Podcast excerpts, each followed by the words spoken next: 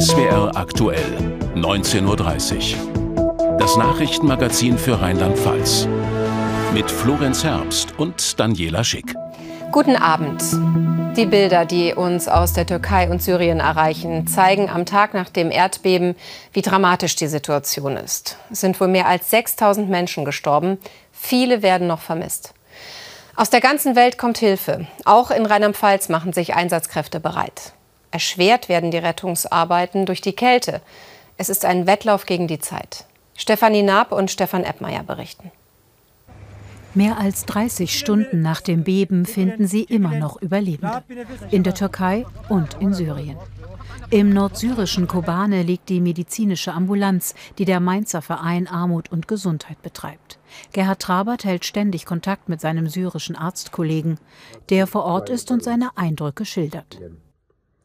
Äh, den Menschen geht es sehr schwer in Kobane, besonders den Kindern und Frauen. Es ist kalt und Menschen übernachten auf der Straße, im Autos oder in Zelten. Die internationale Hilfsbereitschaft ist groß. Mehr als 50 Länder haben Hilfe zugesagt und bereits auf den Weg geschickt. Doch die Hilfe kommt in der Türkei einfacher an als im Bürgerkriegsland Syrien. Wir haben aber auch Kontakt nach Idlib. Da unterstützen wir auch einen Arzt, der im Krankenhaus dort arbeitet. Und da haben wir die Info, es wäre katastrophal. Ja, es wäre alles zusammengestürzt. Die Menschen wären noch in den Trümmern. Und es wäre so kalt. Sie haben keine schweren äh, Maschinen, ja, äh, um dort die, die Trümmerteile irgendwie zur Seite zu räumen. Im Süden der Türkei sind bereits mehrere deutsche Helfer mit Spürhunden und spezieller Ausrüstung eingetroffen. Auch das Technische Hilfswerk schickt ein Team mit Rettungsmaterial ins Erdbebengebiet. 50 Helfer aus Hessen, Rheinland-Pfalz und dem Saarland sollen morgen früh in den Einsatz fliegen. Schon heute warteten sie mit 16 Tonnen Ausstattung sowie vier Rettungshunden am Flughafen Köln-Bonn auf den Abflug. Mit dabei Stefan Heinz vom THW Lahnstein und sein Hund Minx. Wir als Team sollen dann praktisch Lebende unter den Trümmern orten, finden und der Hund zeigt die uns praktisch durch Bellen und Scharren an und dann können wir da die Technik einsetzen, um das genau zu lokalisieren. Ein Einsatz, vor dem auch der erfahrene THW-Helfer Respekt hat. Die Bilder sind schon beeindruckend und äh, erdrückend, aber dafür haben wir das Jahr jahrelang geübt, dass wir da jetzt versuchen zu helfen. Äh, und da müssen wir halt so am besten das Beste rausmachen. Nach jüngsten Angaben sind im türkisch-syrischen Grenzgebiet mehr als 6000 Menschen ums Leben gekommen und mehr als 23.000 verletzt. Bilder, die unter die Haut gehen. Wir sind verbunden mit Sia Yüksel, dem zweiten stellvertretenden Vorsitzenden der türkischen Gemeinde Rheinland-Pfalz, zugeschaltet aus Mannheim. Guten Abend, Herr Yüksel. Guten Abend, Frau Schick. Haben Sie, wie viele hier, ebenfalls Verwandte oder Bekannte, die das Erdbeben vor Ort mitbekommen haben? Ja, in der Tat äh, ist mein Cousin in der Region Hatay äh, verunglückt. Ähm, er konnte sich und seine Familie noch retten. Ähm, kurze Zeit nachdem sie das Gebäude verlassen haben, ist das Gebäude eingestürzt. Etwa 50 Menschen sind wahrscheinlich immer noch verschüttet. Sie merken an meiner Stimme, dass mich das immer noch sehr mitnimmt. Gepaart eben von vielen anderen Nachrichten, äh, die mich erreichen. Aus Ludwigshafen hat eine Familie 19 Angehörige verloren, die jetzt verstorben sind. Andere berichten von Verwandten, die noch verschüttet sind und äh, warten, geborgen zu werden. Also es, die Lage ist unübersichtlich, ähm, für uns hier in Deutschland äh, emotional hoch angespannt mit gemischten Gefühlen mit äh, viel Sorge, aber auch mit, mit Ärgernis und Wut, äh, weil wir eben beobachten müssen, dass die Gebäude nicht, äh, einige Gebäude, warum auch immer, nicht standhalten, in einige Regierungen keine Hilfe hinkommt. Also wir sind ein bisschen durcheinander und äh, freuen uns über jede Solidarität und jede Hilfe, die aktuell in die Türkei kommt. Ja, was berichten Ihnen die Menschen von vor Ort über die aktuelle Situation? Ja, wir stehen in Kontakt auch mit einigen BürgermeisterInnen äh, und äh, die sprechen eigentlich die Sprache, die in allen solchen Katastrophen gesprochen wird. Man braucht dringend auch technische Hilfe vor Ort, Menschen, die sich mit Bergung auskennen. Wir haben noch die Bilder vom Ahrtal im Hinterkopf. Ähm, das sind ähnliche Mechanismen. Umso glücklicher bin ich ähm, zu erfahren, dass äh, die Landesregierung hier schon aktiv geworden ist, ist das THW schon aktiv geworden ist. Ähm, es ist eine immense Solidarität, die wir aktuell erfahren. Und äh, beim Thema Solidarität ist es uns als türkische Gemeinde Rheinland-Pfalz auch wichtig, dass diese Hilfe nicht nur der Türkei, auch eben in ähnlicher, mindestens genauso in der Intensität auch in Richtung Syrien funktioniert.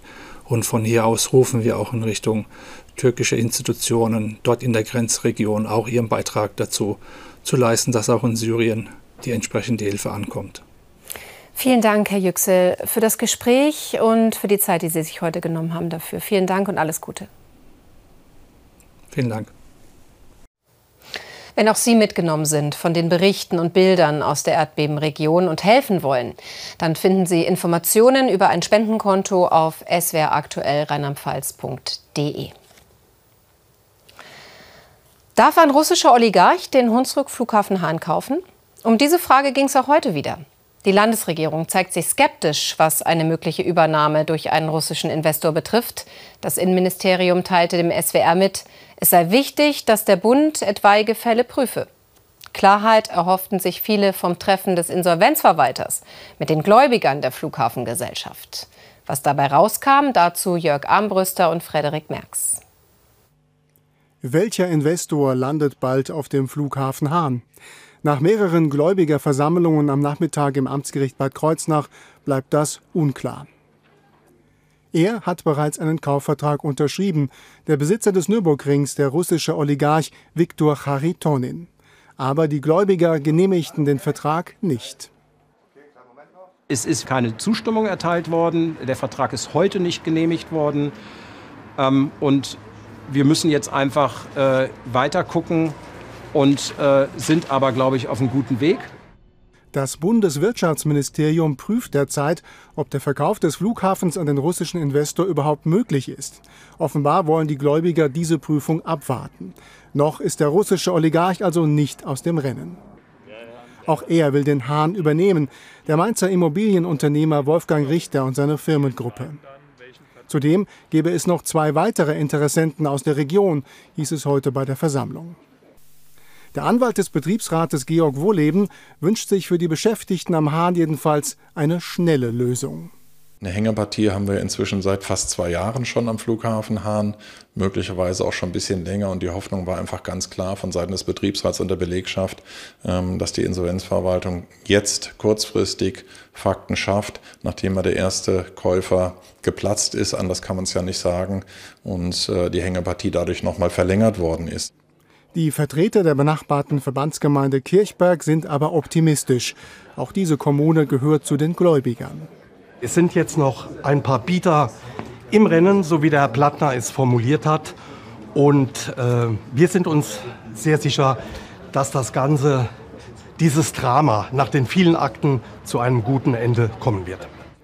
Insolvenzverwalter Plattner kündigte an, den Verkauf im ersten Quartal dieses Jahres abschließen zu wollen. Dann gäbe es endlich Klarheit für den Hahn. Aus Bad Kreuznach ist der SWR-Hahn-Experte Sebastian Grauer zugeschaltet. Auf Klarheit hoffen natürlich auch die Beschäftigten am Hahn. Wie ist denn die Stimmung bei Ihnen? Und was bedeutet für Sie diese Hängepartie?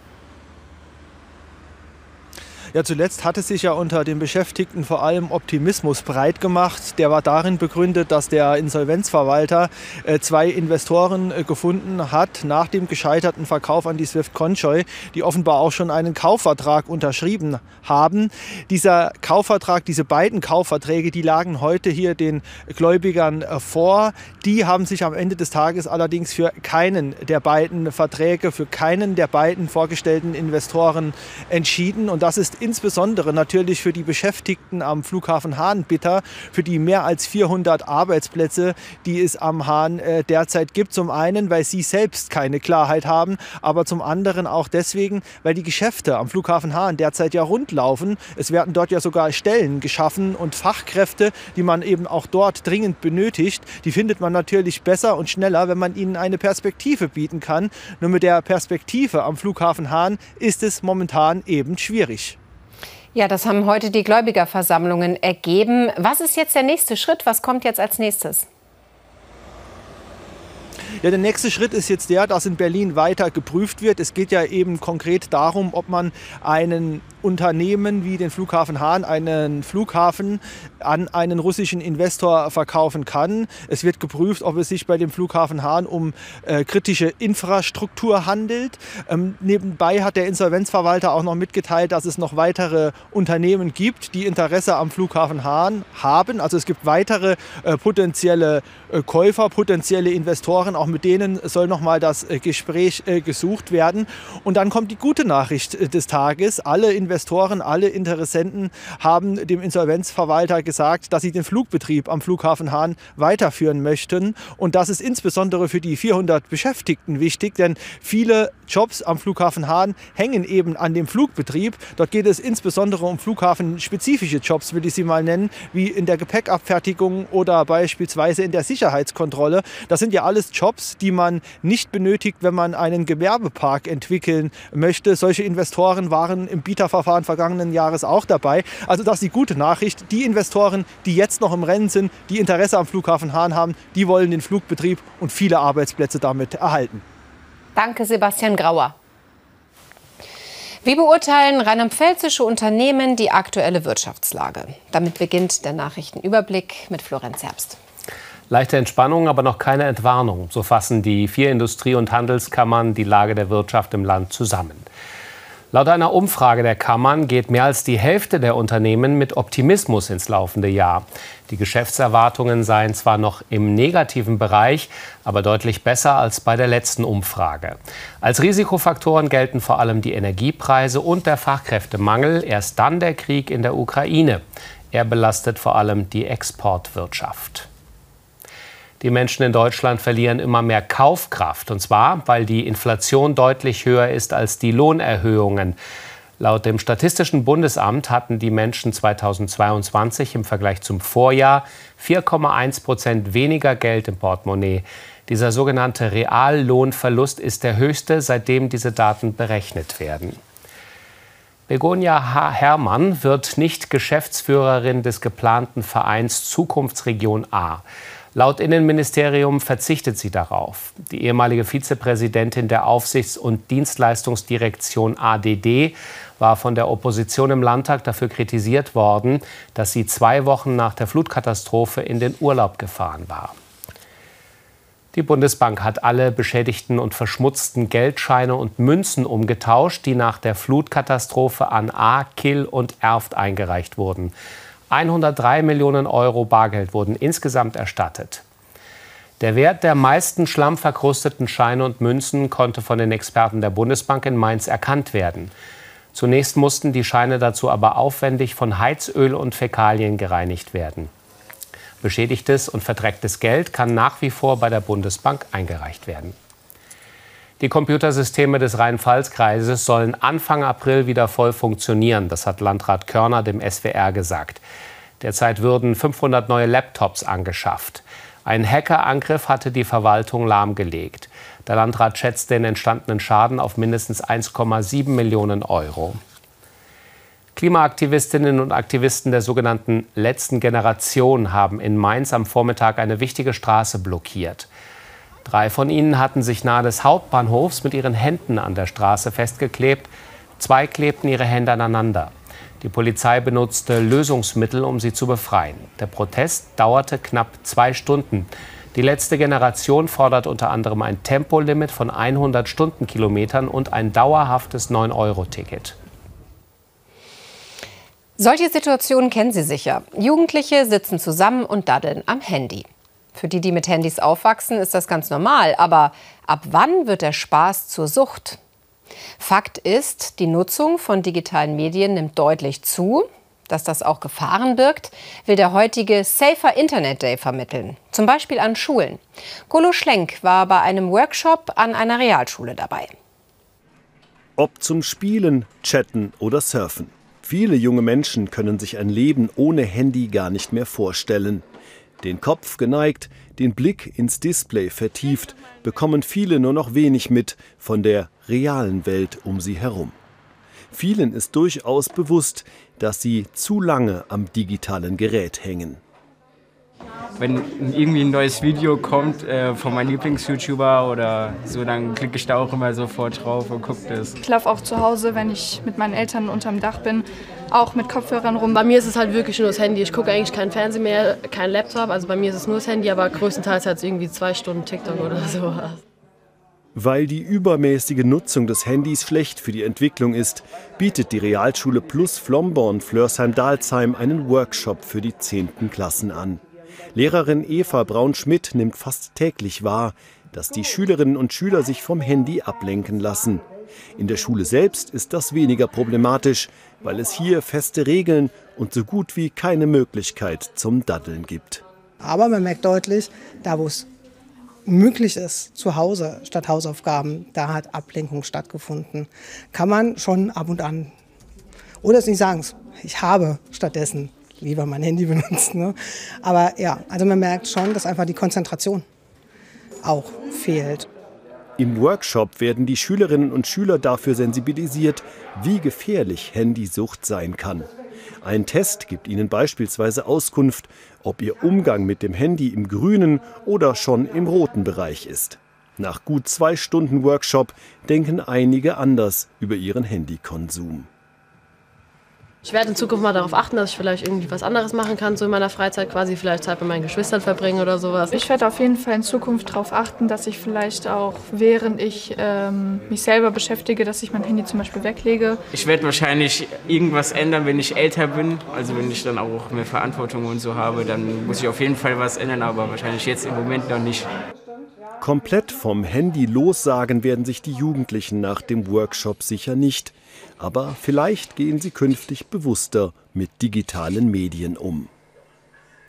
Ja, bewusster mit digitalen Medien umgehen. Aber wie geht das? Dazu Fragen an den Chef der Landesmedienanstalt, Marc-Jan Eumann. Guten Tag. Guten Tag. Wir haben es gerade schon von der Lehrerin gehört. Konzentrationsprobleme, das ist so eine Auffälligkeit, wenn Kinder und Jugendliche zu viel am Handy hängen. Ähm, was sind außerdem Gefahren? Ja, natürlich, wenn man irgendwann Kontrollverlust äh, entwickelt, wenn man sich nur noch beispielsweise auf ein Online-Game konzentriert, die Schule vernachlässigt, die Freundinnen vernachlässigt und natürlich auch die Familie, dann äh, geht es darum, Stoppzeichen zu setzen, ähm, mit den Eltern zu reden, ich habe da ein Problem und ich komme da alleine nicht raus. Miteinander zu reden ist eh die beste Medizin, äh, wenn man merkt, man hat ein Problem als Kind oder Jugendlicher. Welche Tipps gibt es denn? Wie kann ich denn versuchen, meinen Handykonsum zu reduzieren? Also tatsächlich haben wir aktuell zum Safer Internet D23 eine Digital Detox Box ähm, entwickelt. Das? das? ist eine Detox heißt entgiften äh, und wir stellen dieser Box äh, 16 unterschiedliche ähm, Konzepte vor, wie man erstmal analysiert, was mache ich eigentlich im Netz. Denn da gibt es ja ganz unterschiedliche Qualitäten. Äh, wenn ich nach Hausaufgaben recherchiere, ist das ja sagen eine sinnvolle Nutzung des Netzes. Wenn ich aber nur spiele und mich immer weiter sozusagen mit diesem Spiel beschäftige und mein Korridor immer enger wird, dann kann es problematisch sein. Äh, wir haben Tipps, wie man Finger-Yoga machen kann und wir haben Tipps, dass man das Handy auch einfach mal im Zimmer lässt und nach draußen geht ohne Smartphone. Warum ist es denn so verführerisch, ähm, gerade für Jüngere, äh, gar nicht mehr aufzuhören am Handy oder im Internet? Was sind da so die Fallen, die da gestellt werden? Viele AnbieterInnen wollen zwei Dinge, nämlich Zeit und Aufmerksamkeit ihrer NutzerInnen. Warum? Weil sie mit Zeit und Aufmerksamkeit viel Geld verdienen. Und sie programmieren ihre Angebote so, dass Algorithmen einen immer stärker hineinziehen. Das kennen wir alle ähm, über ähm, Autoplay. Das heißt, ich schaue mir ein Video bewusst an und dann wird mir gleich ein neues vorgeschlagen. Und so komme ich immer weiter in diese Spirale hinein. Genauso funktionieren viele Kostenlosspiele. Ähm, da wird sagen, irgendwann mal eine Lootbox bereitgestellt, da muss man dann Geld einwerfen, um schneller, besser, erfolgreicher spielen zu können.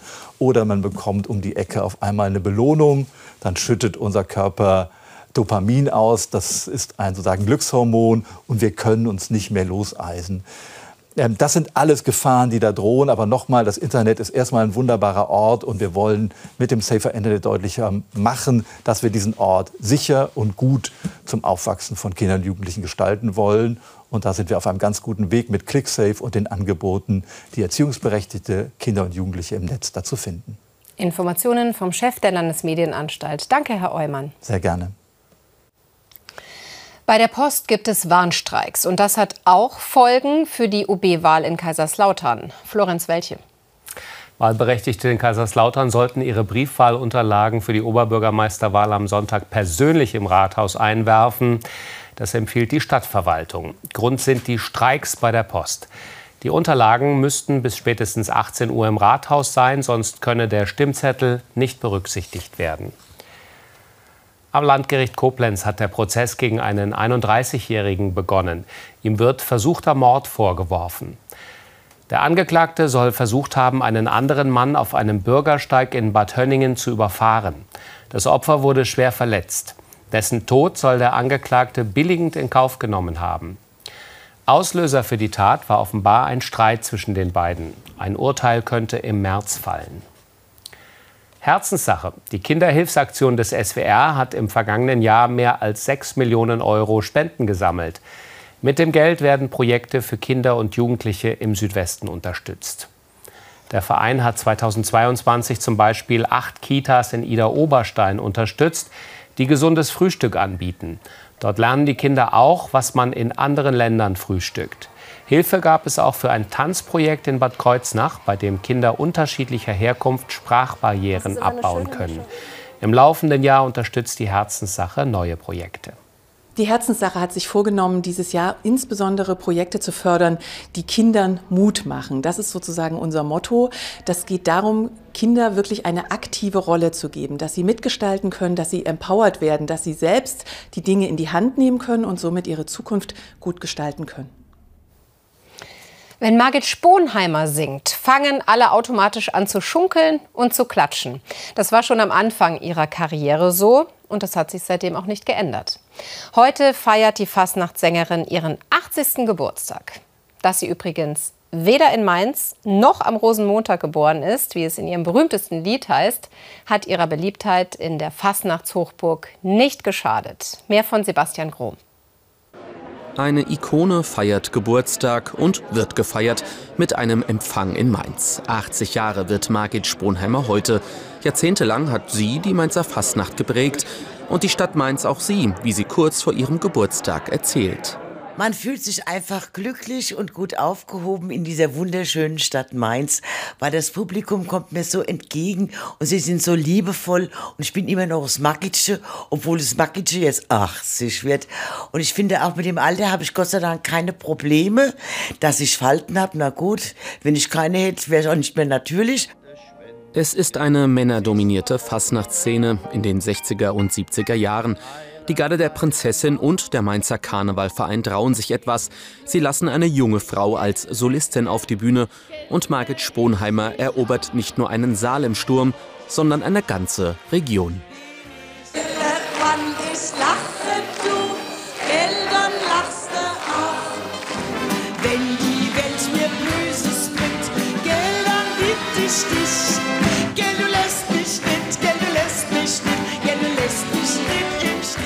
Sponheimer gilt seither als Wegbereiterin für Frauen in der Mainzer Fasnacht.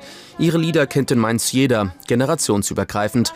Das Magitsche, wie sie liebevoll genannt wird, bis heute geschätzt und beliebt.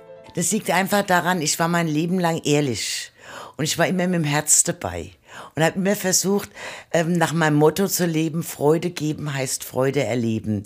Und ich habe viel Freude gegeben und erlebe jetzt diese, dieses Zurückkommen, diese Welle, die auf mich zukommt und die Leute alle so liebenswert sind. Seit fünf Jahren ist Margit Sponheimer auch Ehrenbürgerin der Stadt Mainz und das als gebürtige Frankfurterin. Als Botschafterin für Freude, Toleranz und Respekt wird sie häufig bezeichnet. Das will sie auch künftig bleiben. Alles Gute zum Geburtstag, Margit Sponheimer. Ja, da schließen wir uns an. Und für alle Geburtstagskinder gab es heute sehr viel Sonne und blauen Himmel. Das hat auch den Spargelbauern gut gepasst. Denn obwohl die Saison ja noch weit hin ist, haben sie jetzt schon kräftig zu tun. Sie treffen Vorbereitungen, damit der Spargel möglichst früh geerntet werden kann. Tim Kirschsieber zeigt, was sie dafür brauchen. Folie für den frühen Spargel. Die Arbeiter von Spargelbauer Eberhard befestigen die dritte Lage auf den Spargeldämmen in Weisenheim am Sand. Einmal die schwarz-weiße Folie, schwarz natürlich oben. Dann kommt ein Minitunnel, das haben wir hier. Das ist auf jede Reihe drüber. Und die dritte Schicht, die wir drauf machen, das ist über zwei Reihen drüber. Damit können wir den Zwischenraum zwischen den zwei Reihen auch noch erwärmen und kriegen damit eine Frühzeitigkeit von mindestens 14 Tagen früher wie im normalen System. Der Nachteil der Folien, sie sind sehr anfällig für Wind und Sturm. Das ist die größte Angst, die man da natürlich hat. Wenn jetzt noch mal Wind kommen würde oder Sturmböe kommen würde, da kann man nicht ruhig schlafen. Also man hat immer auch den Wetterbericht im, im Auge zum sagen, hey, was passiert gerade, äh, wenn Wind kommen würde und man weiß es, dass es relativ stark kommt, dann kann man die Folie auch runterlegen. Dann ist der Schaden nicht so groß. Aber wenn das halt nicht der Fall ist, dann Katastrophe. Ganz ohne Folien wäre eine Ernte erst ab Mitte, Ende April möglich. Mit den Folien kann es hier den ersten Spargel ab Mitte März geben. Da muss aber natürlich auch das Wetter mitspielen. Das Beste wäre, wenn es so Wetter wäre wie heute, nach vielleicht ein bisschen warmer, bei Nacht kein Frost, damit nicht, nicht so stark auskühlt. Aber der Spargel möchte es sehr warm haben. Also das beste Wetter wäre jetzt irgendwo 5, 6 Grad und Sonnenschein wie heute. Wenn es tatsächlich so kommt, kann Andreas Eberhard ab Mitte März auf Märkten und im Hofladen den frühen Spargel anbieten. Ja, und weil sich heute viele gefreut haben, dass nach dem trüben Wetter die Sonne mal wieder scheint, hier noch ein paar weitere Bilder aus dem Land. So sieht Sonne im Winterwald aus und das bei ziemlich klarer Luft. So schön kann der Schlossweiher in Ida Oberstein sein. Eine hauchdünne Eisschicht hat sich über Nacht gebildet. Was jetzt noch frei ist, wird vermutlich in der kommenden Nacht zufrieren. Wie stark, sagt uns jetzt Carsten Schwanke in der Wettervorhersage, dann die Tagesschau. Und um 20.15 Uhr gibt es hier im SWR-Fernsehen die Konstanzer Fasnacht aus dem Konzil. Und weil die Konstanzer Fasnacht ein bisschen länger dauert, entfallen heute unsere Spätnachrichten. Aber Sie wissen ja, alle unsere Nachrichten gibt es auch immer online auf swraktuell.de. Uns an dieser Stelle gibt es dann wieder morgen. Ja, bis morgen, wenn Sie mögen. Vielen Dank fürs Zuschauen und noch einen schönen Abend.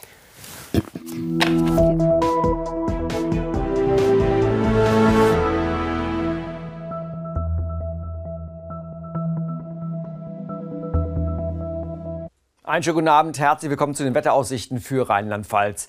Heute haben wir endlich mal wieder einen sehr sonnigen Tag erlebt. Auch morgen werden wir sehr viel Sonnenschein bekommen. Aber ein kurzer Blick auf das Satellitenfoto von heute Mittag zeigt, dass es nicht überall in Deutschland so sonnig war wie bei uns. Wirklich wolkenloser Himmel in ganz Rheinland-Pfalz. Aber wir sehen hier südlich von Lübeck oder in Sachsen-Anhalt und Sachsen oder auch an der Donau in Baden-Württemberg diese Nebel- oder hochnebelartige Bewölkung. Und dort blieb es auch deutlich kälter. Während bei uns bei Sonnenschein die Temperatur bis auf fast 7 Grad plus stieg, wie in Hatzenbord an der Mosel, waren es zum Beispiel im thüringischen Starkenberg unter dieser Hochnebelbewölkung als Höchsttemperatur nur minus 4,3 Grad. Und jetzt schauen wir aber wieder auf Rheinland-Pfalz. In dieser Nacht ändert sich wenig.